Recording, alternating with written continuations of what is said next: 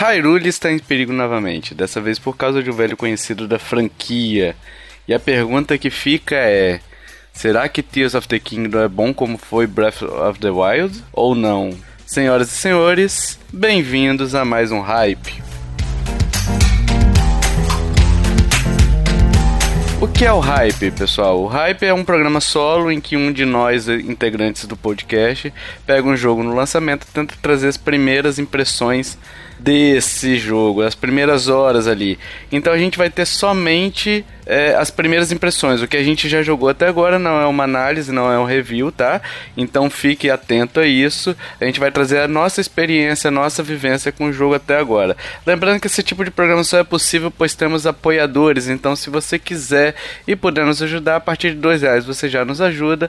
A partir de cinco reais você concorre a sorteio e tem bônus. Os bônus são podcasts mais livres, com conversas, brincadeiras fora do videogame, tá? Então é bem legal, bem divertido divertido esse podcast. Então, se você tiver interesse, nintendolovers.com.br barra ajuda. Vamos lá, esse jogo, Tears of the Kingdom, foi lançado dia 12 de maio de 2023. O preço dele de R$ 357,99 na loja da eShop brasileira. Tem português? Não tem. Esse jogo não está em português, tá? Então, o primeiro ponto desse jogo é isso: o descaso da Nintendo com jogos maiores com a linguagem português brasileiro que outros, é, a Sony, a Microsoft, têm tido pelo menos o esforço de trazer jogos, pelo menos legendados, né? Que eu acho que é o mínimo que a gente esperaria, né? É, vamos falar sobre história. Fique tranquilo, a gente não vai trazer spoiler desse, desse jogo, tá? A gente vai tratar aqui somente que já foi divulgado em trailers e afins. Então, se você não viu nem trailer, nem quer nada de nada de nada, é, recomendo parar agora, tá? Porque a gente vai trazer só o que já foi divulgado. Então, se você está tentando, está se guardando para poder jogar esse jogo, talvez essa é, breve história que a gente vai contar aqui possa estragar, possa ser incômodo para você, tá? Vamos lá, o jogo se passa alguns anos depois do primeiro jogo, tá? Do, do Breath. Link e Zelda estão ali no subterrâneo do castelo de Hyrule. Lá eles acabam, na exploração, durante a exploração, eles acabam despertando um poder é, maligno, digamos assim, né? Que a gente já conhece, é, quem é fã de longa data da franquia já vai se identificar quem é esse ser, né? Esse espírito das trevas, né? É, Munha, o Munha ali, quem é aquele Munha, a gente já sabe, né? Basicamente, pessoal, o início do jogo é aquele trailer da E3, tá? De anos atrás, dois ou três anos atrás, eu acho. Que a galera pirou, é aquele trailerzinho é o início do jogo. E aí os links o Link perde os poderes, né? A Zelda desaparece e o paradeiro dela é desconhecido, né? E cabe ao Link agora tentar ao mesmo tempo encontrar a Zelda e salvar Hyrule que caiu novamente é, nas trevas, né? Um ponto interessante sobre a história, pessoal, é que o jogo tá com bem mais cenas de história do que tinha no primeiro, né? Do que tinha no Breath. Então, assim, é... são bastantes cutscenes, tá? Nada longo, bem tranquilas até as cutscenes. É... E você tem, por exemplo, o retorno das memórias, que aí tem mais cutscenes além da história principal. Você tem outras cutscenes que vão contando o paradeiro da Zelda, onde é que ela estava, ou determinado fato da história ali, que é bem é, divertido também de você conhecer, tá? Sobre a jogabilidade, lembrando aqui, eu joguei só cerca de 10 a 15 horas aí desde o lançamento, tá? É, eu simplesmente no início eu não conseguia parar de jogar, de tão bom que o jogo tá, beleza? Então eu vou tecer algumas considerações aqui, claro, quem já jogou tá com mais tempo ou quem já jogou pode não concordar. Essa é a minha visão do jogo até agora, tá? Ele é um jogo bem mais linear no começo, é, diferente do Bafinho eu não senti tanta vontade ali de explorar logo no início, desde o início, tá?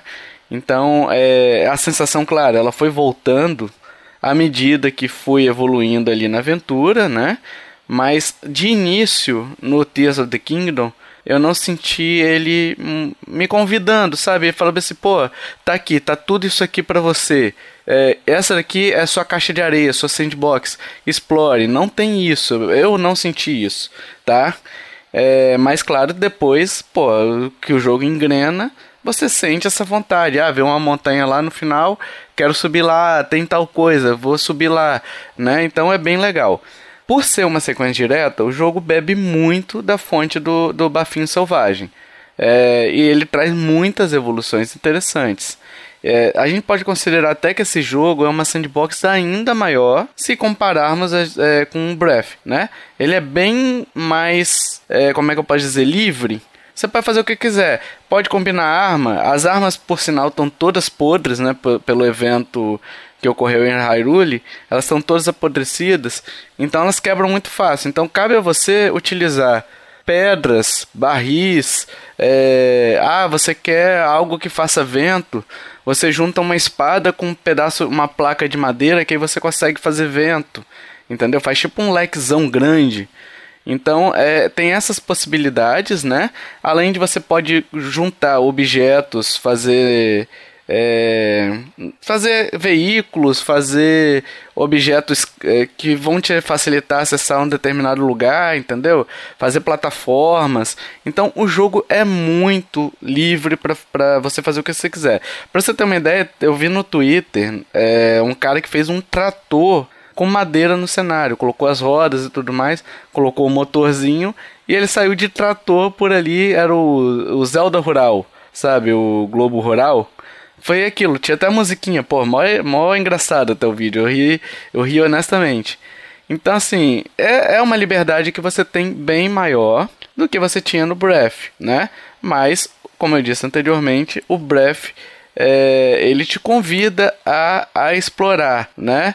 É, ele te convida a... Sabe aquela parte que você sai das, da, da câmara lá da ressurreição e você sai correndo, tem até a musiquinha, o Link olha de um, um precipício ali, né? E ele vê todo o horizonte falando assim, vem, vem cá, vem, vem cá que eu... É, é, vem explorar, vem explorar Hyrule. Era isso que ele fazia. O, o Tias não tem isso, mas nem por isso é um jogo é um jogo pior, tá? É um jogo melhor em vários aspectos. Ele é um jogo mais difícil, com tons ainda mais sinistros, a gente pode dizer assim, tá? A gente consegue traçar até o paralelozinho ali para quem jogou o Ocarina of Time e o Majora's Mask, é mais ou menos a mesma diferença. Eu acho que o Majora's Mask ainda vai para um tom mais, mais sombrio ainda do que o, o Tias, tá? Pelo menos no início, assim, eu não senti um tom tão sombrio quanto é, quanto é Majora's. Mas para efeitos comparativos, eu acho que serve essa comparação, tá? Novos poderes foram adicionados. É, e aí são todos muito legais, são muito inventivos. O único que eu não gostei é o da Supermão, né? Que é o que você pega o poder, é, ou pode pegar objetos, né? Aí você é mais ou menos para quem jogou Breath o efeito magnesis, que você conseguia pegar objetos de metal, né? Esse daqui você pode pegar qualquer objeto do cenário ali e unir ele, enfim, fazer o que você quiser é, com esse objeto, montar a estrutura que você quiser. O problema aí é a mecânica de girar o objeto tanto horizontalmente e verticalmente, que para mim é muito ruim.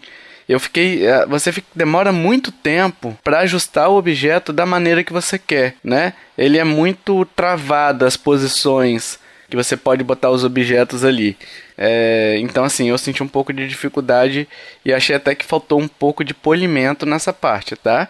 É, mas assim, é, como eu disse, é uma dificuldade minha. Eu conversei com outros amigos também e eles relataram a mesma coisa, mas pode ser que outras pessoas não tenham esse problema, beleza?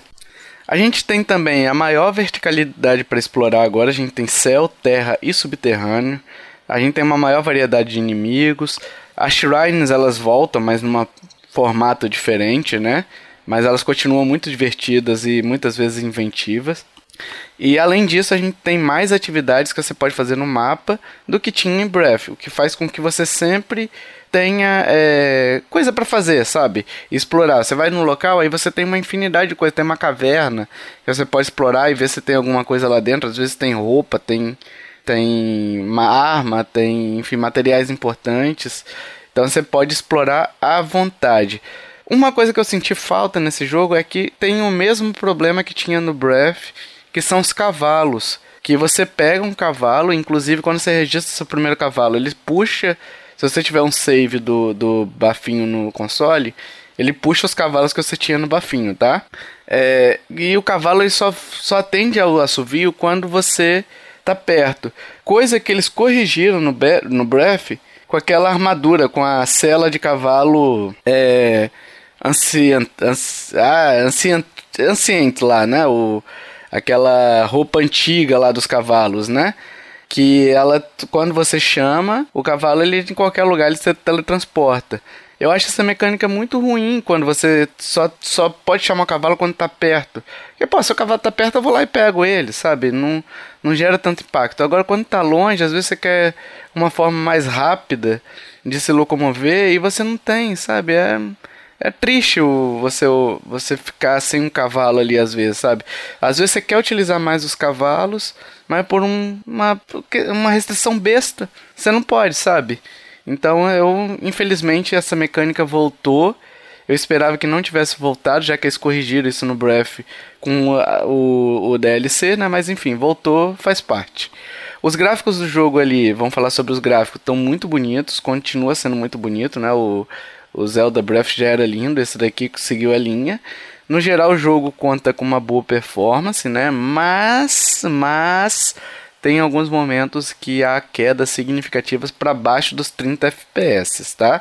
Então, alguns momentos ali caiu e incomoda um pouquinho, principalmente na utilização dos poderes que criam uma espécie de filtro ali de câmera. Mais ou menos para quem jogou Breath, quando você usava o magnésio ficava tudo vermelho, ou o, sta o Stasis lá que é, ficava tudo amarelo. Esse daí volta esses filtros e aí nesse, nesse momento quando você tem objetos demais ao lado, é, dá uma quedinha para uns 20 FPS, vamos botar aí. Eu não, não medi, né? Foi de olho, mas você sente os travamentos, tá?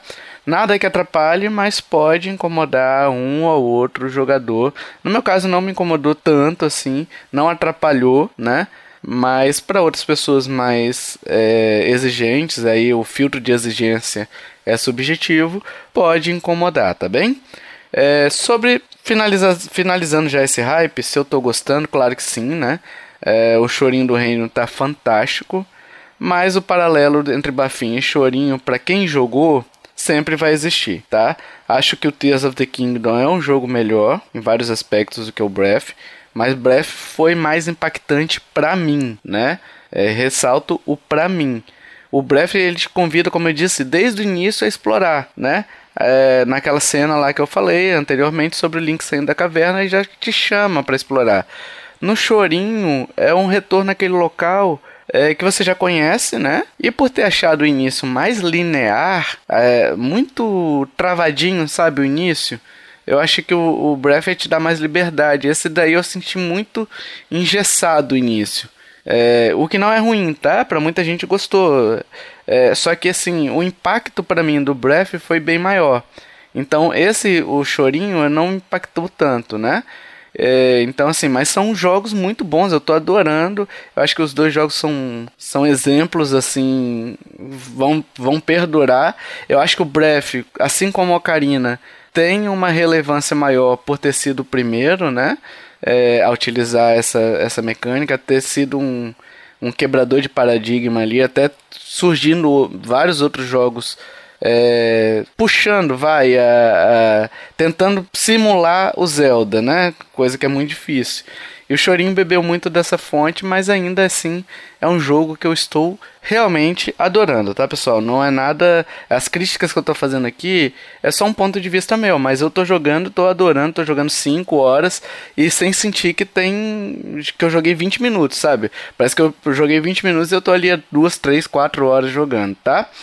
De novo, uma pena o descaso de não ter português, né? Um jogo com tanto diálogo assim, é, inclusive com apontamentos sobre o que fazer, aonde ir.